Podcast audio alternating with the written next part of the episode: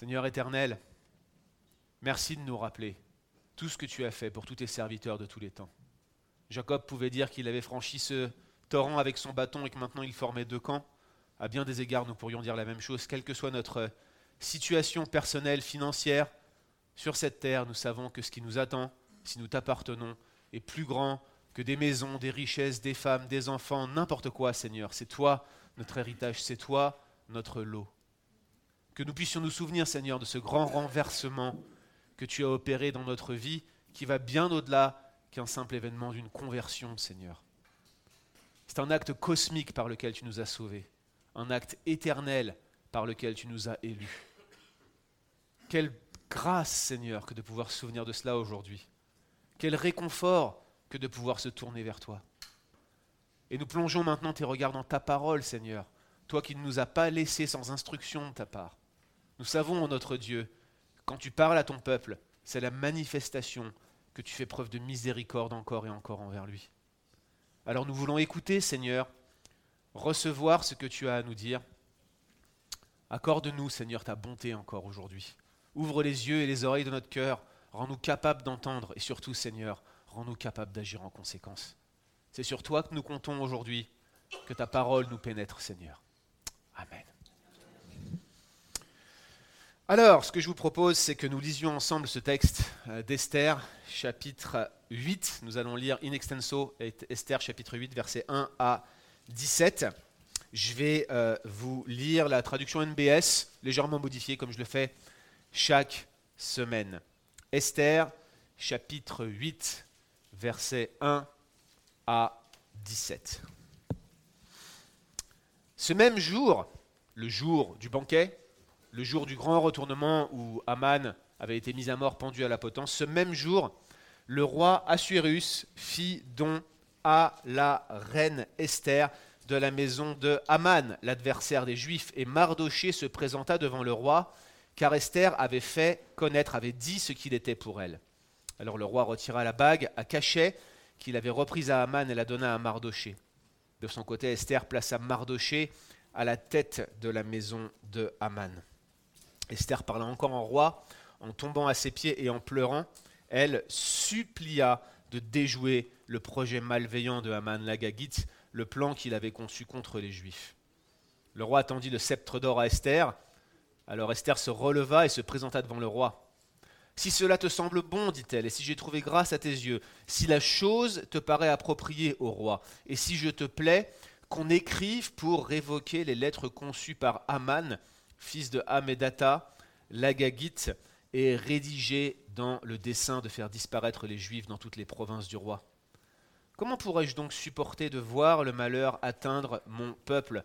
Comment pourrais-je supporter de voir les miens disparaître? Le roi Assuréus dit à la reine Esther et aux juifs Mardoché J'ai donné à Esther la maison de Haman.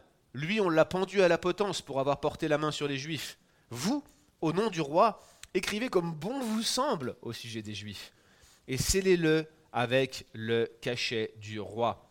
Car un écrit fait au nom du roi et scellé avec le cachet du roi, on ne peut l'annuler. On convoqua les scribes du roi ce même jour, qui était le 23e du troisième mois, le mois de Sivan, et on écrivit toutes les dispositions de Mardoché pour les Juifs, à l'intention des satrapes et des gouverneurs, des princes de toutes les provinces depuis l'Inde jusqu'à Couche, 127 provinces, à chaque province selon son écriture, à chaque peuple dans sa langue, aux Juifs en particulier, dans leur écriture et dans leur langue.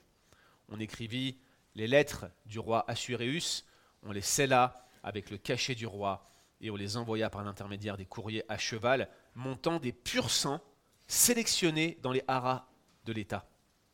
Le roi autorisait les Juifs de toute ville à se rassembler pour défendre leur vie, à détruire, à tuer et à faire disparaître toutes les troupes populaires ou provinciales qui les persécuteraient, avec leurs femmes et leurs familles et leurs enfants dans l'original. Ils pouvaient les piller pour prendre du butin, cela en un seul jour, dans toutes les provinces du roi Assuréus, le 13 du 12e mois, le mois d'Adar. Il ne vous a pas échappé que c'était le jour qui était prévu dans le décret d'Aman initialement.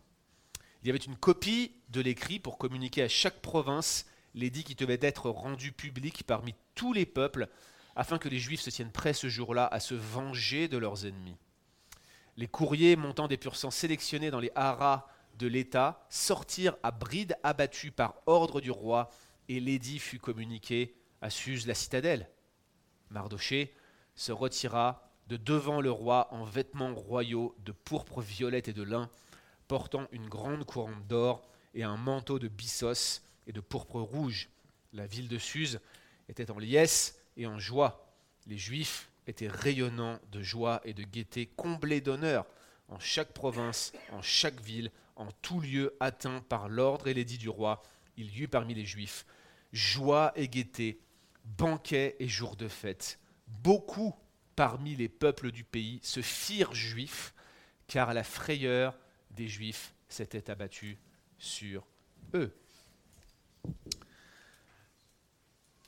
Nous allons aujourd'hui regarder un texte qui consiste encore euh, à bien des égards à une reprise de euh, passages que nous avons déjà lus, en particulier au chapitre 3, ça ne vous a certainement pas échappé, et vous vous demandez peut-être pourquoi j'ai mis ces quatre visages euh, sur mon introduction à une prédication d'Esther, quatre visages qui, n'est-ce pas, ont un but polémique pour vous provoquer, pour vous énerver, c'est fait exprès bien entendu. J'aurais pu aussi rajouter Tupac Shakur pour vouloir être bien trash, si vous voyez ce que je veux dire.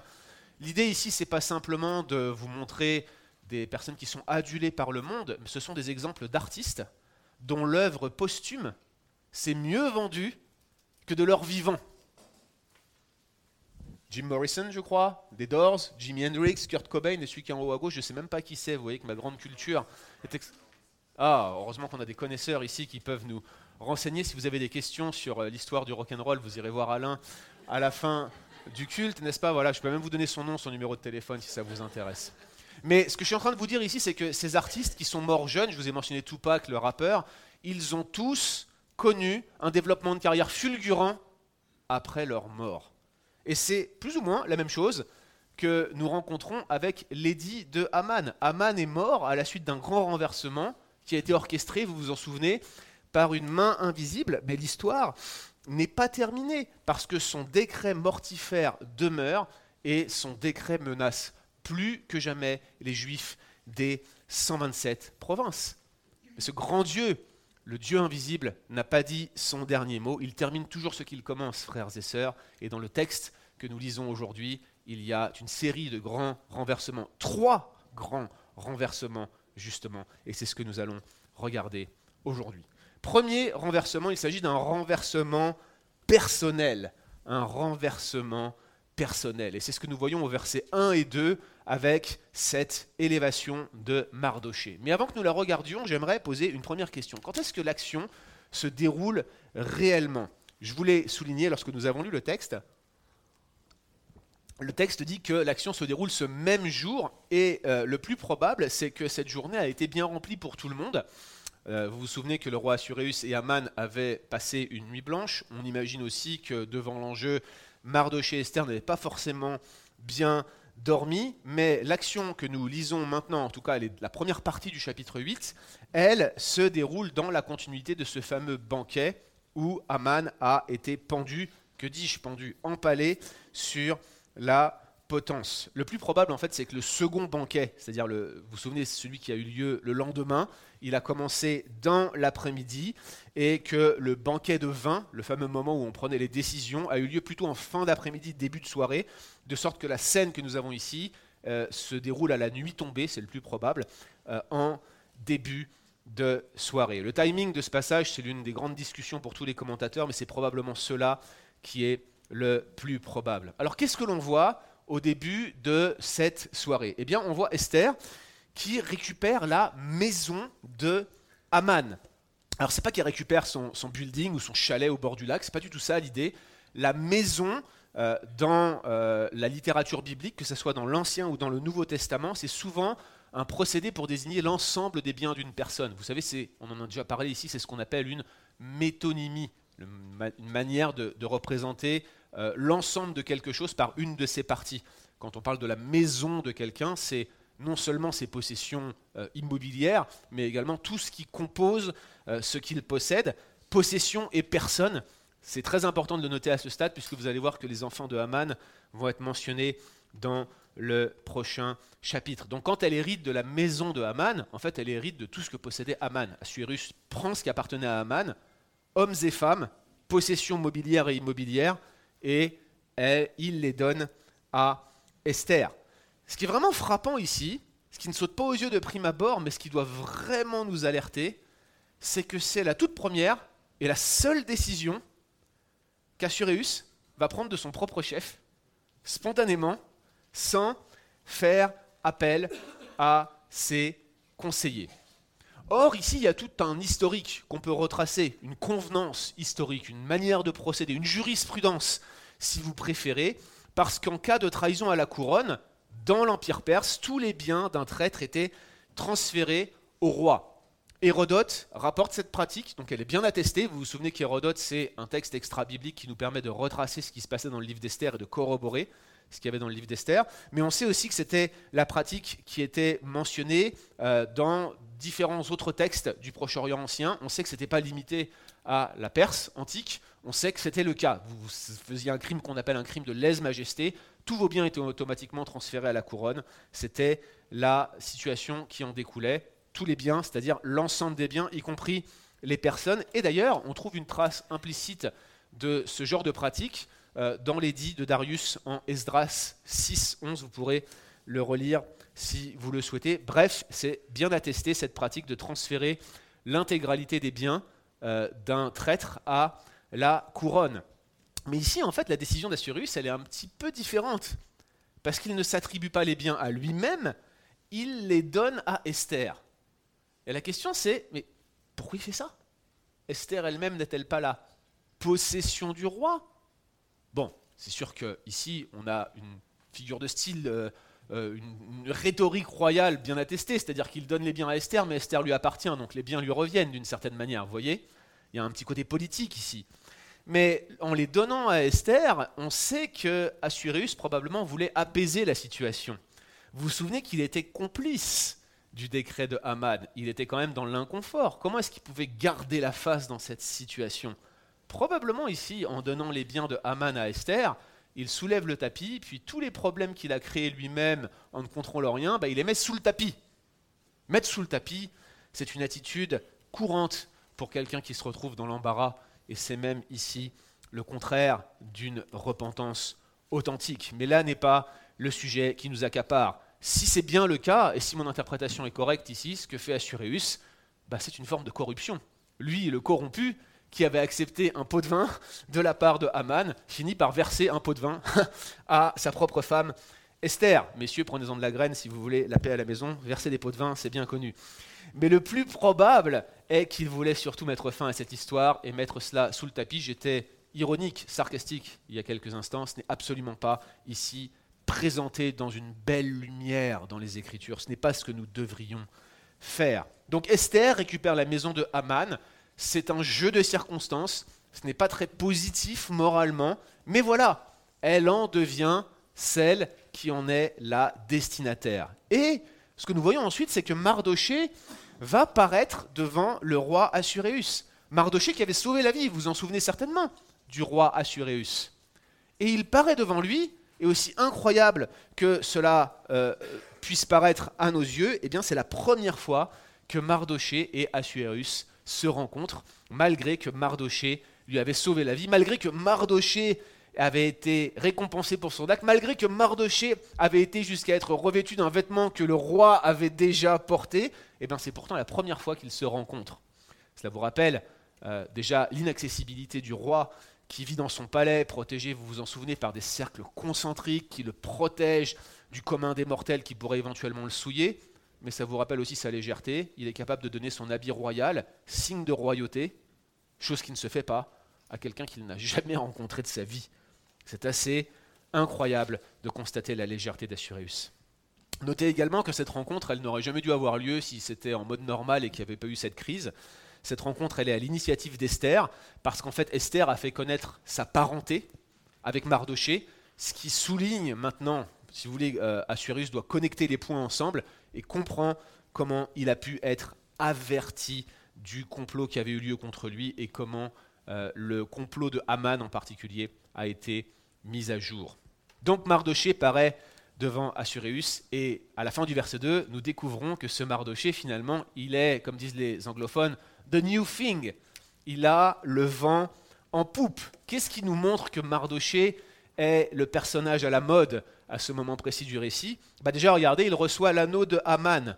Le roi retire la bague à cachet, c'est-à-dire le sceau avec lequel il devait probablement euh, consigner ses décrets pour qu'on sache que c'était bien lui qui avait édité les lois. Vous vous souvenez que dans tout le livre d'Esther, en tout cas des lois, il n'en édite aucune, il donne toujours sa bague à quelqu'un, le roi Assuréus. Donc il retire sa bague à cachet, il la reprend de Haman, puis il la conserve même pas, il la donne directement à Mardoché. Vous voyez, c'est comme si euh, ça lui brûlait les doigts, il n'en veut pas, boum, il la récupère, il la redonne. C'est l'anneau, hein, je vous le rappelle, qui permettait de promulguer les lois et euh, le sceau royal qu'en fait seul le roi pouvait posséder. Celui qui possède ce sceau royal, il a un pouvoir incroyable. C'est lui qui peut faire les décrets dans le royaume de Perse. Et là encore, la, légèreté du leadership d'Assuréus est profondément soulignée.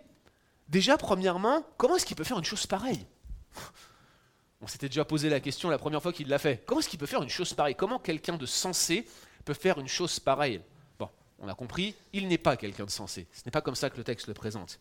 Mais deuxième chose, comment peut-il faire cela alors qu'il l'a déjà fait avec Aman et que ça s'est retourné contre lui? Il ne tire aucune instruction de ce qui s'est passé. Et donc Mardoché, là encore, reçoit l'anneau de Haman. Puis Esther établit Mardoché sur la maison de Haman. Donc Esther, qui a hérité des biens de Haman, nomme son oncle comme étant intendant de tous les biens qu'elle euh, a reçus de lui. Elle confirme en quelque sorte ce euh, nouveau statut que Mardoché a, il reçoit la bague du roi et il devient en quelque sorte le gestionnaire de tous les biens de Haman, devenant le véritable premier ministre. En quelque sorte, Mardoché est un nouvel Haman, un renversement personnel très important pour celui qui, il y a à peine quelques chapitres, était en train de déambuler dans la ville, revêtu d'un sac, couvert de cendres, et qui s'apprêtait à mourir sauf miracle. Le miracle a eu lieu, Mardoché est relevé, en l'espace d'une soirée, il passe de paria à législateur, d'accusé à juge, de condamné à mort à celui qui a le droit de vie ou de mort. C'est un grand renversement personnel et c'est le premier des trois grands renversements que ce texte nous présente. Le deuxième grand renversement que nous avons sous les yeux, c'est un renversement légal. Et la première chose que nous voyons au chapitre 3, tout de suite d'emblée, le narrateur nous indique que Esther ne s'arrête pas à sa demande de garder la vie et celle de son peuple. Elle veut aller plus loin. Elle tombe aux pieds d'Assuréus dans une démarche de supplication pour tenter de contrecarrer, si c'est possible, le décret de Haman. Alors vous avez encore cette scène où le roi, comme la première fois où Esther est parue en sa présence, va lui tendre le sceptre d'or. Vous vous souvenez certainement de, ce passage très euh, marqué par la tension émotionnelle et narrative que nous avions vu la première fois ça recommence, mais ici c'est probablement euh, dans un but différent. Il veut la relever, il veut la réconforter, il veut la consoler. Pour une fois qu'il est bienveillant, ça vaut le coup de le noter, ce cher Assuréus. Regardez la demande d'Esther, verset 5. Elle est euh, toujours aussi bien formulée, et d'ailleurs elle ressemble euh, aux précédentes avec les mêmes figures de style. Si j'ai trouvé grâce à tes yeux, donc vous voyez cette proximité qu'elle avait introduite lors de sa deuxième requête, euh, et puis elle continue à parler de cette manière-là. Mais ici, il y a quelques petites différences qui méritent d'être notées. Déjà, regardez la phrase où elle dit Si la chose te paraît appropriée. Elle sait que ce qu'elle s'apprête à demander n'est pas approprié. Elle va demander la révocation d'une loi que le roi a promulguée. Personne ne fait ça. Personne ne demande à ce qu'un décret soit révoqué, d'autant plus s'il serait vrai que les lois seraient irrévocables. On va en reparler dans quelques instants. Donc personne ne fait cela, mais elle veut le faire quand même. Comment est-ce que quelqu'un pourrait demander une chose pareille au roi? Mais vous vous souvenez que le roi a pris l'engagement à plusieurs reprises de lui donner l'intégralité de ce qu'elle demande, serait-ce la moitié du royaume. Alors pourquoi se priver? Rejette cette loi que tu as toi-même signée. Ah, pardon, c'est pas toi qui l'as signée. J'avais oublié. Et puis elle répète la formule si j'ai trouvé grâce à tes yeux, vous vous souvenez certainement que pour le narrateur, il n'y a pas de mystère, c'est pas qu'elle a trouvé grâce, c'est qu'elle a gagné la grâce. Vous vous souvenez de ça? Mais là, elle rajoute une chose un peu particulière, elle dit si je te plais. Et le terme, il n'y a aucune ambiguïté, c'est si je te plais dans ma manière de paraître, si je te plais physiquement, si tu me trouves à ton goût. C'est pas grossier, c'est pas familier, mais quand même, c'est est-ce que tu. Hein, ça va? Est-ce que je te plais? Est-ce que quand tu me regardes, euh, c'est bien C'est correct? Si je te plais, est-ce que tu accéderas à ma demande? Ah, faut y aller. Vous voyez, elle y va franchement. Si je te plais, mais oui, elle plaît à Assuréus, on le sait. Elle gagne grâce à ses yeux à chaque fois qu'elle paraît devant lui. Et vous vous souvenez comment elle a été sélectionnée Je vous l'avais expliqué à l'époque, c'était pas lors d'un concours de radio crochet ou de chanson, c'était pas la voix. Elle avait été sélectionnée lors d'un concours de harem dont elle était sortie première. Elle capitalise sur cela et elle n'hésite pas à le faire. Elle parle non seulement de sa beauté, mais également de son caractère. Elle appuie sur le bouton qu'il faut à ce niveau-là. Pourquoi un roi qui aime autant sa reine, qui l'a privilégiée par rapport à toutes les autres femmes, et dont il vient de constater la fidélité, la loyauté à elle et à son nom, pourquoi est-ce qu'il refuserait une telle demande? Il ne peut pas faire ça, il s'y est engagé, et en plus elle lui plaît. Oh, il est bloqué, il est coincé, il est obligé d'accepter. Mais elle continue sur le registre émotionnel, regardez, elle dit, comment pourrais-je supporter de voir le malheur atteindre mon peuple? Comment pourrais-je supporter de voir les miens disparaître? Cette phrase-là, elle est quand même très importante dans le texte. Parce qu'Assuréus, lui, il en a strictement rien à faire de voir un groupe de peuples de son empire disparaître. Un de plus, un de moins. Tant que je peux conserver mon royaume, tout le monde est content. Vous vous souvenez comment il avait signé le décret de Haman? Les yeux fermés. Il ne savait même pas de quel peuple il s'agissait. Il l'avait signé les yeux fermés, et Esther sait qu'il n'en a strictement rien à faire. Mais ce qu'elle lui dit, c'est moi j'en ai quelque chose à faire. Et si tu en as quelque chose à faire de moi, tu en auras quelque chose à faire de eux. En quelque sorte, Assuréus a sauvé la seule vie juive qui l'intéressait, celle de sa reine. Et puis il lui a fait aussi la faveur de sauver son oncle. Mais Esther se lance, non pas dans une longue plaidoirie, mais elle lui dit en quelque sorte, honnêtement, si tu veux me garder, si tu veux que je continue à vivre, si tu veux que je puisse supporter la vie après un tragique événement comme celui-là, il faut que tu sauves mon peuple. Sinon, je pense que celle qui te plaît tant, elle va devoir quitter ce monde. Tu me sauves la vie, merci, mais comment pourrais-je vivre si mon peuple est détruit? Cela ne sert à rien de me sauver si tu en restes là. Et en disant cela de manière très fine, très respectueuse, elle n'accuse jamais Assuérus. Notez que dans aucune de ses demandes, elle n'a souligné sa complicité. Très sage dans sa manière de formuler les choses. Elle fait appel au registre émotionnel pour convaincre le roi, parce qu'elle sait qu'il n'y a aucun argument logique qui va marcher. Il pas réformé Baptiste, ce roi. Ce pas des arguments qui vont marcher.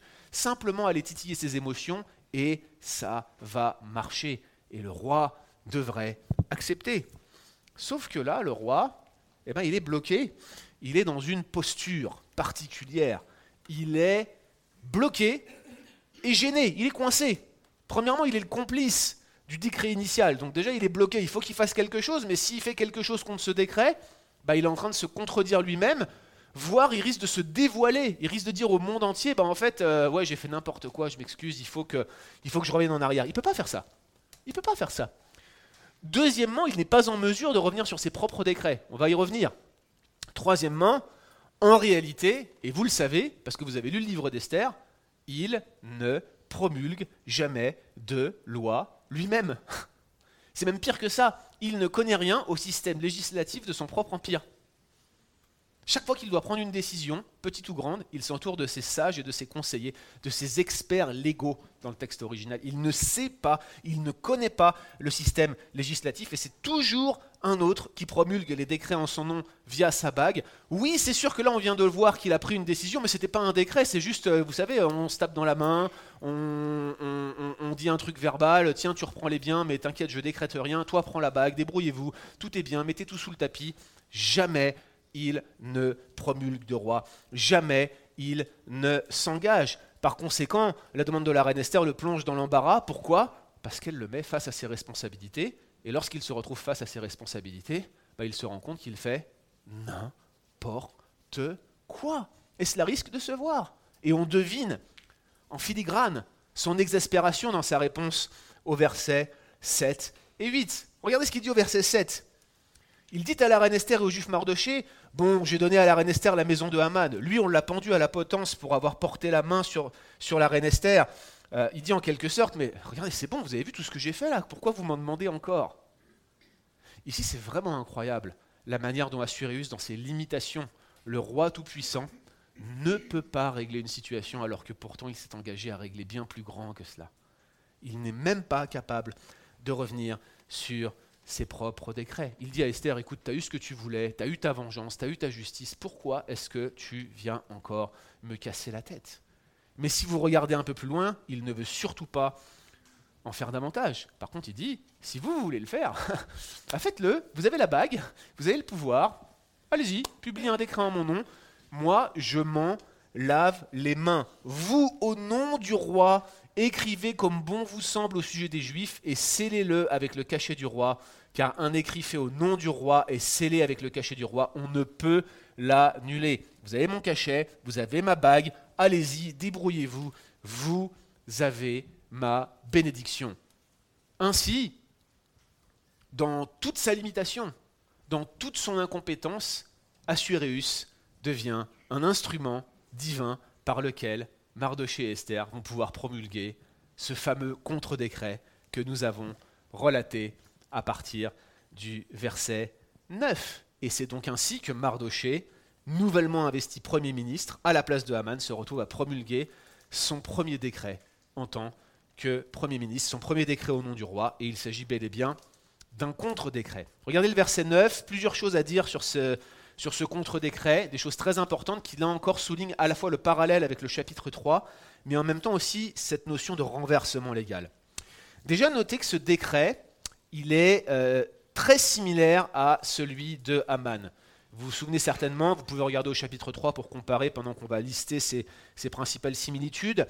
Il y a trois niveaux de gouvernance administrative de l'Empire qui sont mentionnés. Vous avez les satrapes, les gouverneurs et les princes. Vous vous souvenez, on avait discuté des 127 provinces que l'on ne retrouve nulle part. Mais ici, on a bien ces trois niveaux. Donc les satrapes, on sait qu'il y en avait moins, mais il y avait probablement des gouverneurs de province, et puis les nobles qui étaient dans l'entourage du roi, probablement sept. Tout est là, ces trois niveaux de gouvernance. C'était dans le décret d'Aman. On euh, voit également que c'est dans le décret de Mardoché. On voit que son décret va être aussi diffusé dans les 127 provinces, avec toujours cette même mention de l'Inde, je vous avais expliqué que c'était plutôt le Pakistan, jusqu'à Kouch, qui est donc plutôt le Soudan. Et puis, pareil, il va être diffusé dans chaque province, dans son écriture, à chaque peuple, dans sa langue. Et puis, il est scellé, bien sûr, du cachet du roi, celui que Mardoché a avec lui. Et si vous regardez bien, eh bien, le décret de Mardoché reprend le même langage, les mêmes images que celui qu'on a dans le décret de Haman. Il utilise la même triade qu'on avait notée au chapitre 3, détruire, tuer, faire disparaître. Et puis il donne la possibilité, comme le décret de Haman, d'anéantir les femmes et les enfants et de piller du butin. Le massacre, lui aussi, doit s'effectuer en un seul jour, le 13 du mois de Hadar, c'est-à-dire exactement le même jour que le décret de Haman, et il demande à ce que tout le monde se tienne prêt, exactement comme Haman demande à ce que tout le monde se tienne prêt. Bref, on a exactement le même langage, les mêmes éléments, on comprend que le décret de Mardoché a été construit en ayant sous les yeux celui de Haman, et le but est effectivement de reproduire des similitudes entre les deux. Donc, il est similaire. Il est similaire, mais là encore, il y a des différences. Et ces différences sont significatives parce qu'elles renversent le décret de Haman. Quelles sont ces euh, différences?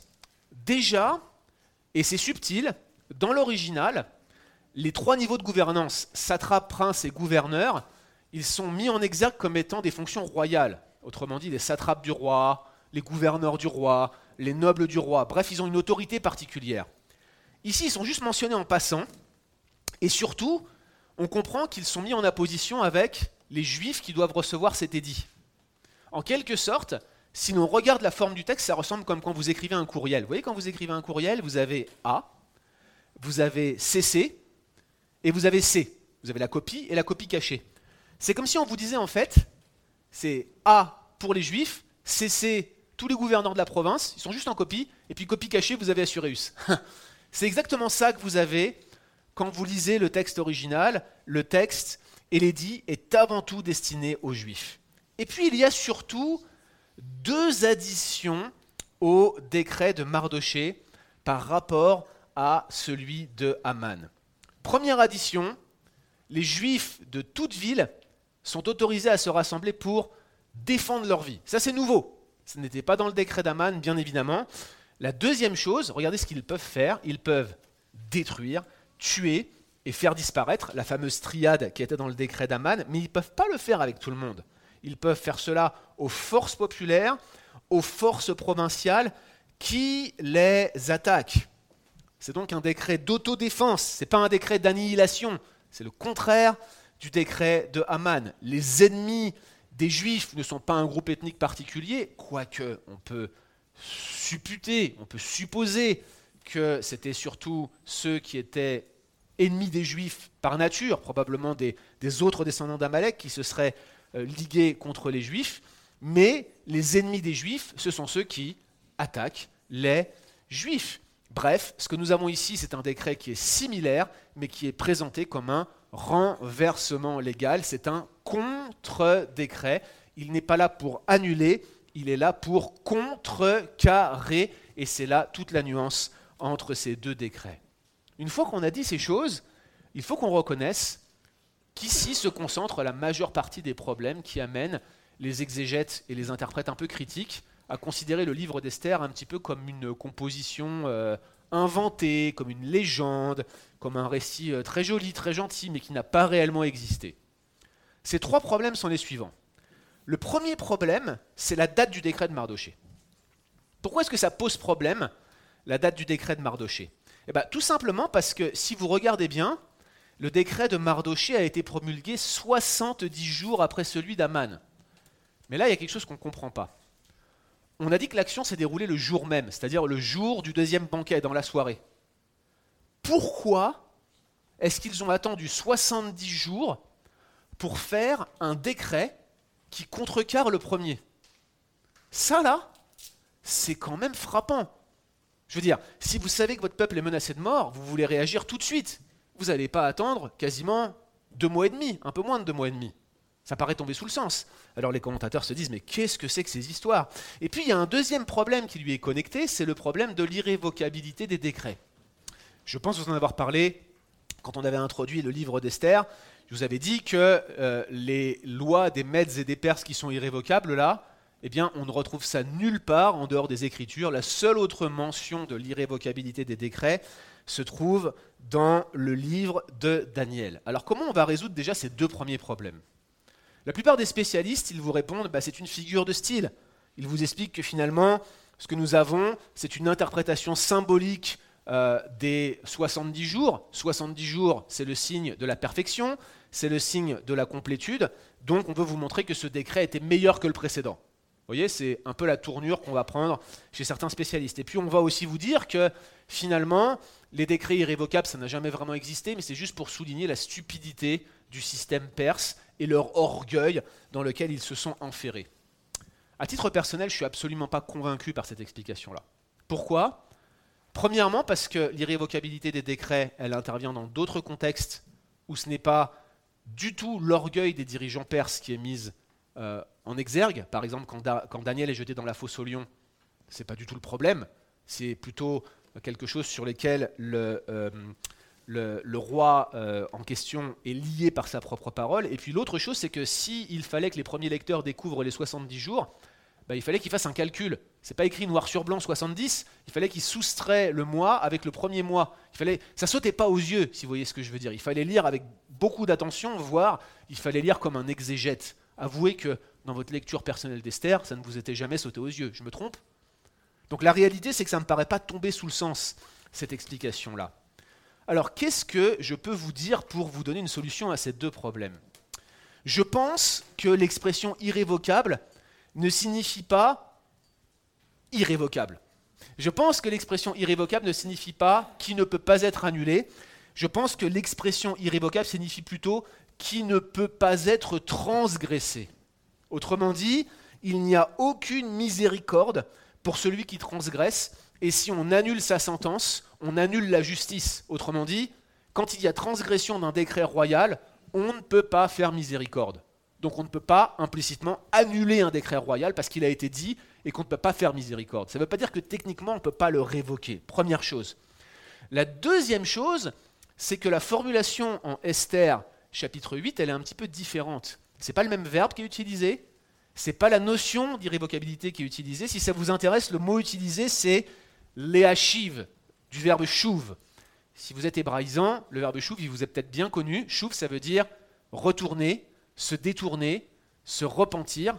Et dans la forme verbale léachive, ça veut dire faire revenir. En fait, Esther, elle n'est pas en train de demander l'abrogation du décret. Vous savez ce qu'elle est en train de demander? Elle est en train de demander à ce qu'on aille chercher les courriers qui ont été envoyés, les décrets qui ont été envoyés dans les 127 provinces, et qu'on les ramène. Elle n'est pas du tout en train de parler d'annulation du décret. Ce qu'elle demande, c'est de faire revenir le décret d'Aman avant qu'il ne soit distribué. Elle ne demande pas l'abrogation de la loi, elle était partie cinq jours avant, elle demande simplement intercepter les décrets, intercepter les courriers et faites-le revenir. Oui, mais voici, on sait grâce à Hérodote que pour être diffusé dans l'ensemble des 127 provinces, eh bien, il fallait environ trois mois, c'est-à-dire un peu plus que 70 jours, 90 jours à peu près. On le sait, c'est attesté, Hérodote, pardon, Hérodote l'a dit. Et puis, deuxième chose, l'édit, il est parti depuis 5-6 jours. Par où est-ce que ça commence la distribution? Vous êtes capable de le dire, vous? Par où votre facteur va commencer cette distribution? Moi, j'y comprends rien. Mon courrier n'est jamais livré à la même heure. Et des fois, ils disent que je suis là, je suis pas là, il n'est pas livré. Je suis obligé d'aller le chercher euh, au dépôt de colis ou à la poste. C'est une catastrophe. Et on parle de la poste canadienne, qui est extraordinaire, n'est-ce pas? Quoi penser de la poste perse? Ça devait être une catastrophe pareille. Donc on ne peut pas faire revenir le décret.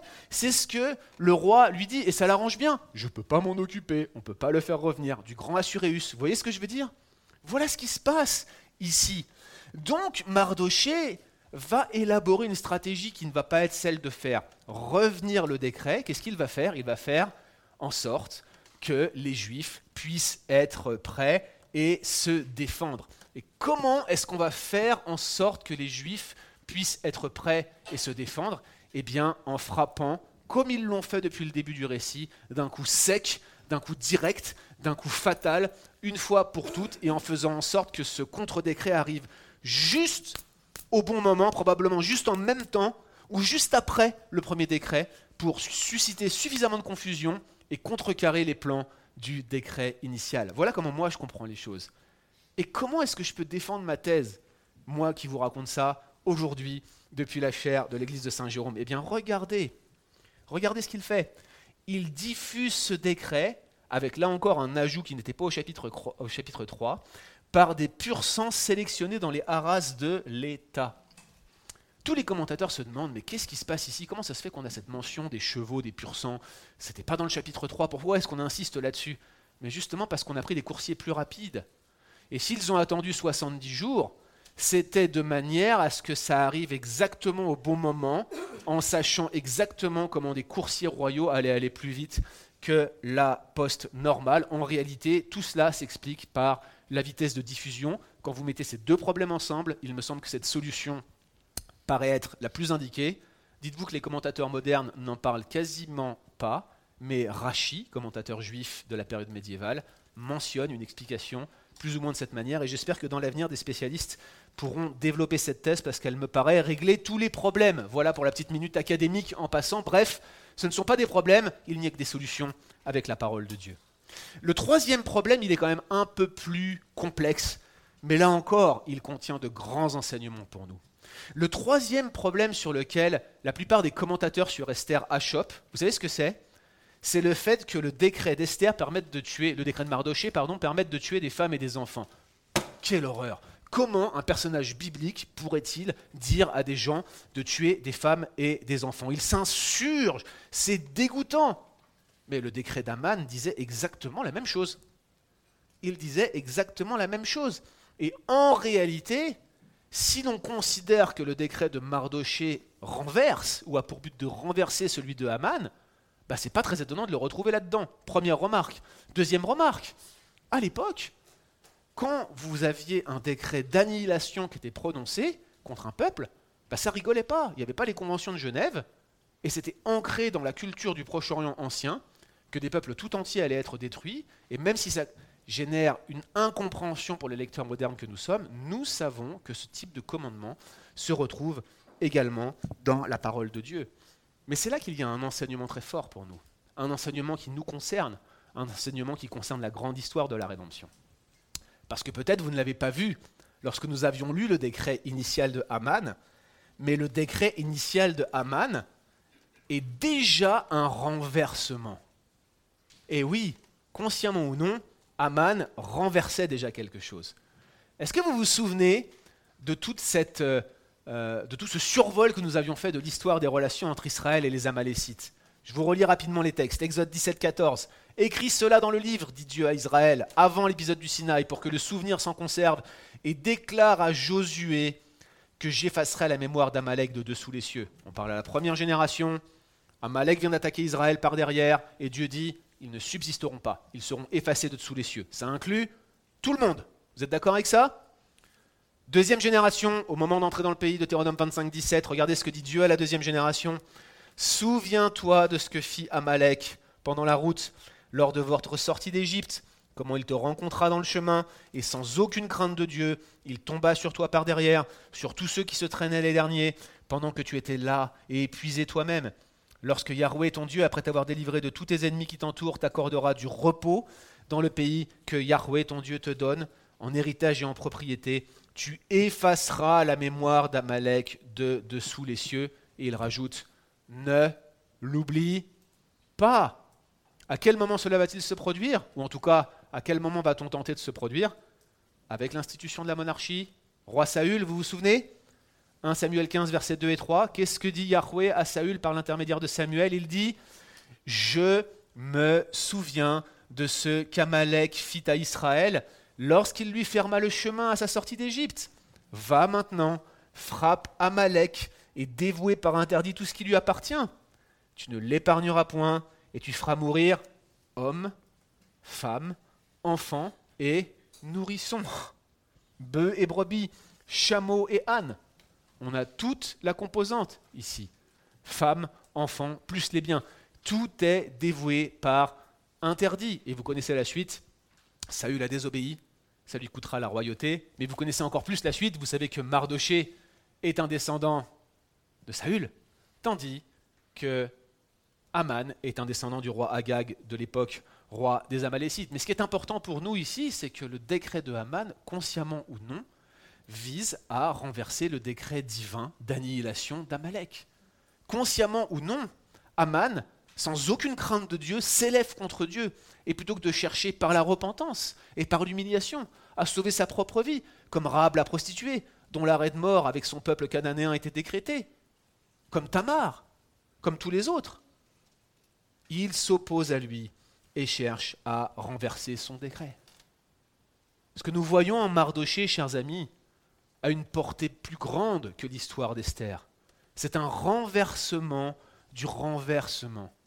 Non seulement c'était induit pour les lecteurs de l'époque que les conséquences du péché avaient réellement des conséquences dramatiques, au point de faire mourir femmes et enfants, mais nous avons ici une perspective d'un grand renversement qui va bien plus loin que l'histoire d'Esther, qui elle-même déjà était un, un, point d'orgue dramatique de l'histoire d'Israël. C'est l'ensemble de la relation entre Amalek, entre Israël qui est souligné ici, et probablement l'ensemble de la relation entre Ésaü et Jacob, entre les ennemis de Dieu et la postérité promise qui est soulignée de ce fait. Je terminerai sur cette difficulté en vous disant que vous vous souvenez bien hein, que les Juifs ne doivent pas attaquer, mais doivent se défendre contre ceux qui attaquent. Et nous allons voir la semaine prochaine que finalement ils n'ont pas pris de butin et ils n'ont pas tué les femmes et les enfants, à l'exception de quelques-uns. Nous regarderons ça la semaine prochaine. Bref, pas de problème, chers amis. Exclusivement des solutions et même des instructions. Dieu règne non pas seulement lors du temps d'Esther, mais il va bien plus loin. C'est un renversement légal, c'est même un renversement rédemptif, si je puis m'exprimer de cette manière. Troisième grand renversement que nous rencontrons dans notre texte, eh bien, chers amis, c'est un renversement divin. Et c'est ainsi que notre texte se conclut par un renversement divin. Deux choses à noter ici. Déjà, le texte nous présente Mardoché comme étant plus grand que Haman. Regardez le verset 15. Il porte un vêtement royal, il se retira devant le roi en vêtements royaux de pourpre violette et de lin. Vous vous souvenez toute l'histoire de ce vêtement royal que Haman rêvait de revêtir? Autant demander la couronne pour lui-même, n'est-ce pas? Mais son désir secret s'est retourné contre lui, puisque c'est Mardoché, le juif, son ennemi, qui s'était retrouvé temporairement vêtu d'un vêtement royal. On imagine qu'ensuite il l'a enlevé quand il est retourné se mettre à la porte avec un sac pour continuer son humiliation jusqu'à ce que Esther fasse sa demande. Mais ici, nous voyons que non seulement Mardoché a hérité de la fonction d'Aman, des biens de Haman, mais en plus, il reçoit ce que Haman rêvait d'avoir, mais qu'il n'a jamais pu obtenir pour lui-même, chose que dans l'Antiquité, personne ne pouvait obtenir. Implicitement, c'est encore la bêtise d'Assuréus hein, qui est soulignée. Aucun roi ne faisait ça. Autant lui donner la clé de la maison. Mais il vient de lui donner sa bague. Pourquoi pas lui donner en même temps sa, euh, son apparat, son vêtement Et puis regardez, c'est pas fini. Il porte également une grande couronne, une couronne d'or, et un manteau de bissos rouge. Si vous voulez voir un roi, vous avez le roi Mardoché qui est ici. Ce sont des signes de royauté. Par contre, dans l'original, le terme utilisé pour couronne ici n'est pas le même qui a été utilisé du début, probablement pour souligner que Mardoché n'a aucune intention de devenir le roi. D'ailleurs, nous les voyons à la fin du livre, il ne cherche pas à mener un coup d'État. La situation leur convient très bien. Dieu a été déjà au-delà de ce qu'ils avaient demandé ou même pensé. Et regardez ce qui complète cette scène, verset 15, il y a cette acclamation spontanée des habitants de Suse. Je dis spontanée parce que dans un premier temps avec Aman, on sent que l'acclamation était forcée, mais ici spontanément, la ville de Suse est en liesse et en joie. Frères et sœurs, nous avons ici tous les indicateurs d'un immense renversement. Vous aviez l'image du roi et de Haman qui célébrait le décret mortifère au chapitre 3, tandis que Mardoché déchirait ses vêtements, qui traverse la ville revêtu d'un sac avec de la cendre sur lui-même. Cette scène laisse la place à un Mardoché qui quitte la présence du roi après son propre décret et il est vêtu de gloire et d'honneur. La ville de Suse, qui était dans la confusion, dans la consternation après le décret de Haman, elle est dans la joie, dans la liesse après le décret de Mardoché. Et finalement, Mardoché est revêtu de plus d'honneur que Haman lui-même ne pouvait le rêver. Jamais il n'aurait osé demander une couronne pour lui-même. Et voici que Mardoché, sans la demander, la reçoit. Le renversement est total. Dieu a été au-delà de ce que Mardoché et Esther auraient pu demander ou espérer. Chers amis, Mardoché est définitivement plus grand que Haman.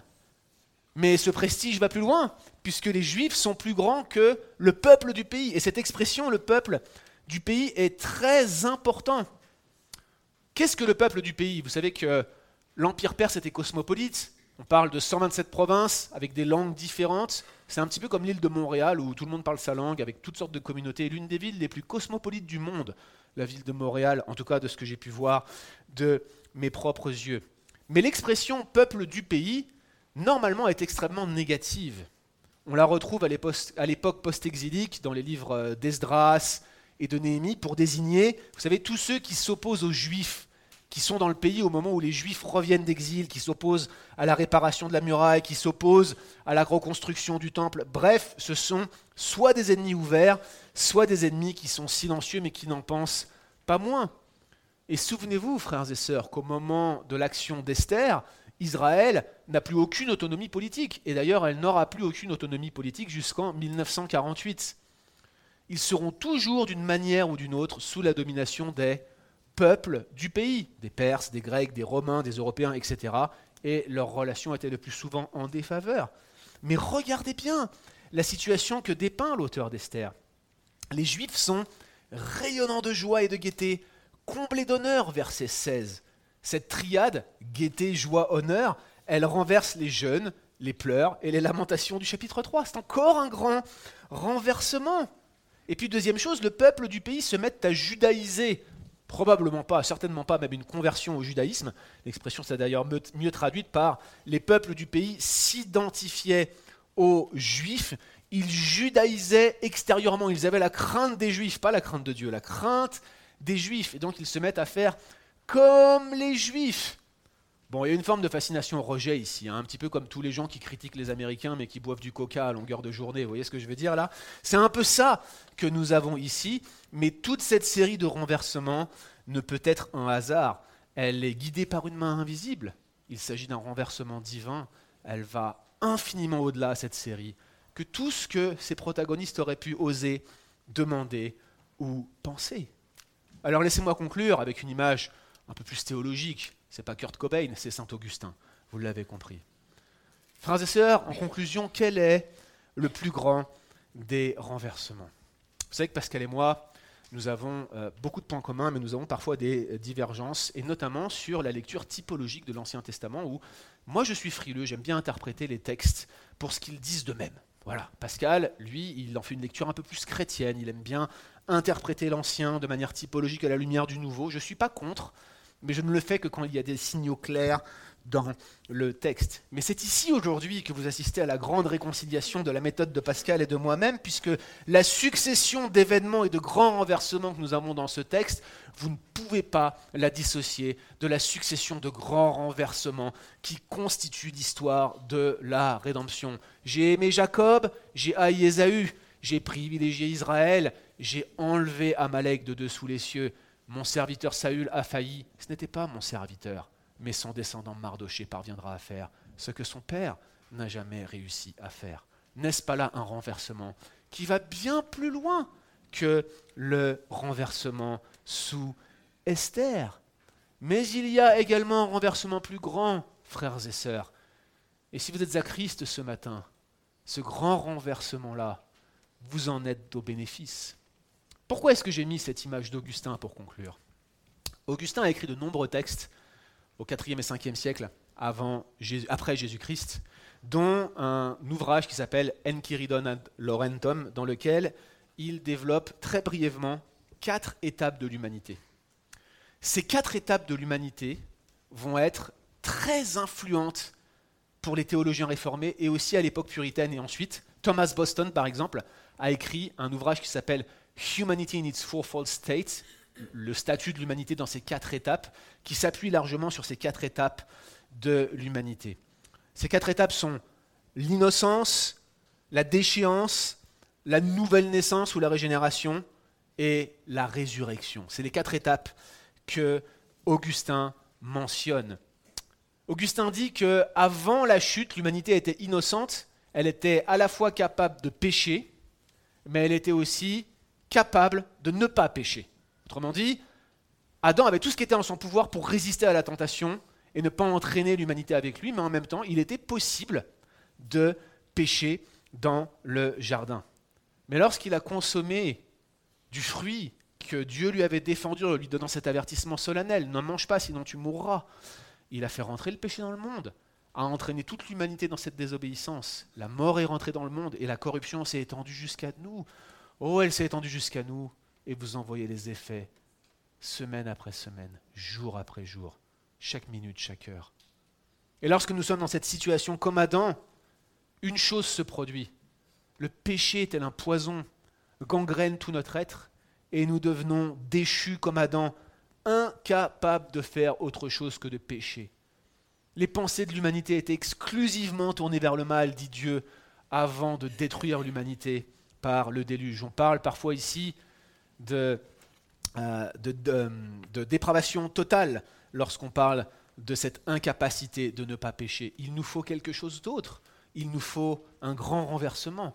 Et ce grand renversement, ce point d'orgue, cette péripétie, si vous vous souvenez de la dernière prédication que nous avions eue, c'est Christ qui l'accomplit en donnant sa vie, en mourant sur la croix, en ressuscitant et en nous rendant nous-mêmes capables de ne pas pécher, en faisant de nous de nouvelles créatures, en nous donnant l'Esprit Saint et en nous donnant cette fois-ci capables de résister aux tentations et aux péchés par la force de l'Esprit. Si par l'Esprit vous faites mourir les actions de la chair, vous vivrez, dit l'apôtre Paul dans l'Épître aux Romains. Donc la troisième étape, c'est capable de ne pas pécher. Et la dernière étape, l'humanité glorifiée, nous serons incapables de pécher. La parole décrit notre situation dans le ciel après la résurrection délivré de ce corps de mort, délivré de l'impact de la mort, délivré du péché. Il essuiera toutes larmes de leurs yeux. Il y aura des arbres de vie non pas juste au milieu du jardin, mais de tous les côtés du fleuve. Et nous serons heureux pour toujours. Le péché ne se commettra plus. Nous serons dans la présence de Dieu. Et ce qui est chaque jour notre lot quotidien qui fait couler nos yeux, les larmes amères à cause de nos fautes et de nos manquements, nous serons guéris pour toujours. C'est ce que nous attendons. C'est là notre espérance notre espérance dans la résurrection d'entre les morts. Chers amis, il y a là un renversement plus grand que tous les renversements qui puissent exister. Considérez comment en Christ, Dieu assure notre position d'une meilleure manière que celle d'Adam avant la chute. Oui, il était capable de résister au péché, capable de ne pas pécher, bien mieux que nous ne pourrons jamais le faire, car nous n'avons jamais connu cet état-là. Mais il a désobéi parce que c'était possible. Ça sera une impossibilité pour toujours. Considérez Adam, tiré de la poussière de la terre. Considérez notre état éternel, façonné à la ressemblance de Christ. C'est un grand renversement, et pas simplement un renversement, c'est un renversement divin où Dieu lui-même va bien au-delà que ce que nous aurions même pu imaginer dans nos rêves les plus fous. Il nous rend semblables à l'image de son Fils, façonnés à la ressemblance du Dieu homme. Bien sûr, il ne fait pas de nous des êtres divins, il nous rend semblables à lui. Le Fils de Dieu, Dieu lui-même est venu dans le monde afin que nous-mêmes nous devenions semblables au Fils de Dieu. C'est le grand renversement de l'histoire de la rédemption et c'est aussi ce que le livre d'Esther nous raconte. Prions, frères et sœurs. Quelle grâce, Seigneur, de nous souvenir de tout ce que tu as fait pour nous. Quelle grâce de nous souvenir que tu as renversé l'acte, tu l'as annulé, cet acte qui était rédigé contre nous. Merci parce que tu l'as contrecarré, tu l'as cloué sur le bois par un décret plus grand encore. Merci Seigneur parce que tu assures en Christ notre position d'une bien meilleure manière que celle d'Adam avant la chute. Et nous avons un espoir éternel, Seigneur, celui d'être réunis avec toi, celui d'être délivré du péché pour toujours, celui d'avoir la victoire une fois pour toutes sur ce dernier ennemi qui est la mort. Nous te glorifions, Seigneur, et nous te bénissons. Au nom de Jésus.